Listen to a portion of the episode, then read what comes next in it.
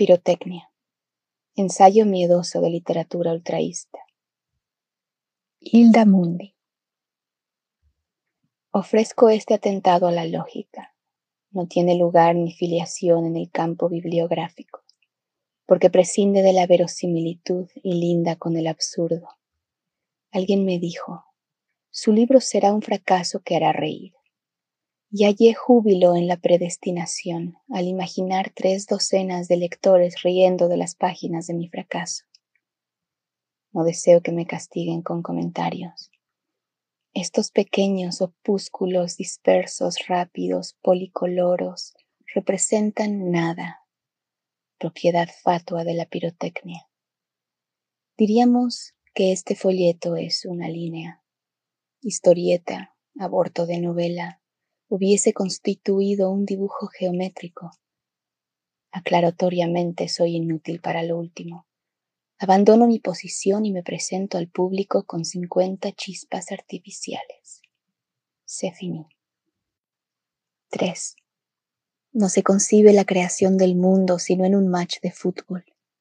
Un match de fútbol de alta técnica, punto origen del deporte actual vulgarizado y decadente el creador, bello en su complexión robusta de atleta, no flaco y débil como visador de cementerios, daría la patada inicial del match espectacular. ¿En qué estadio magistral sería su entrenaje?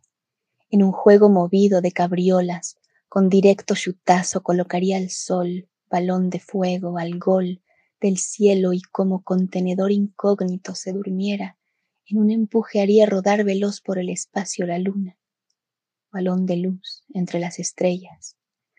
Así, seres, cosas, astros en la infracción del outside, agitaríanse en la cancha del universo.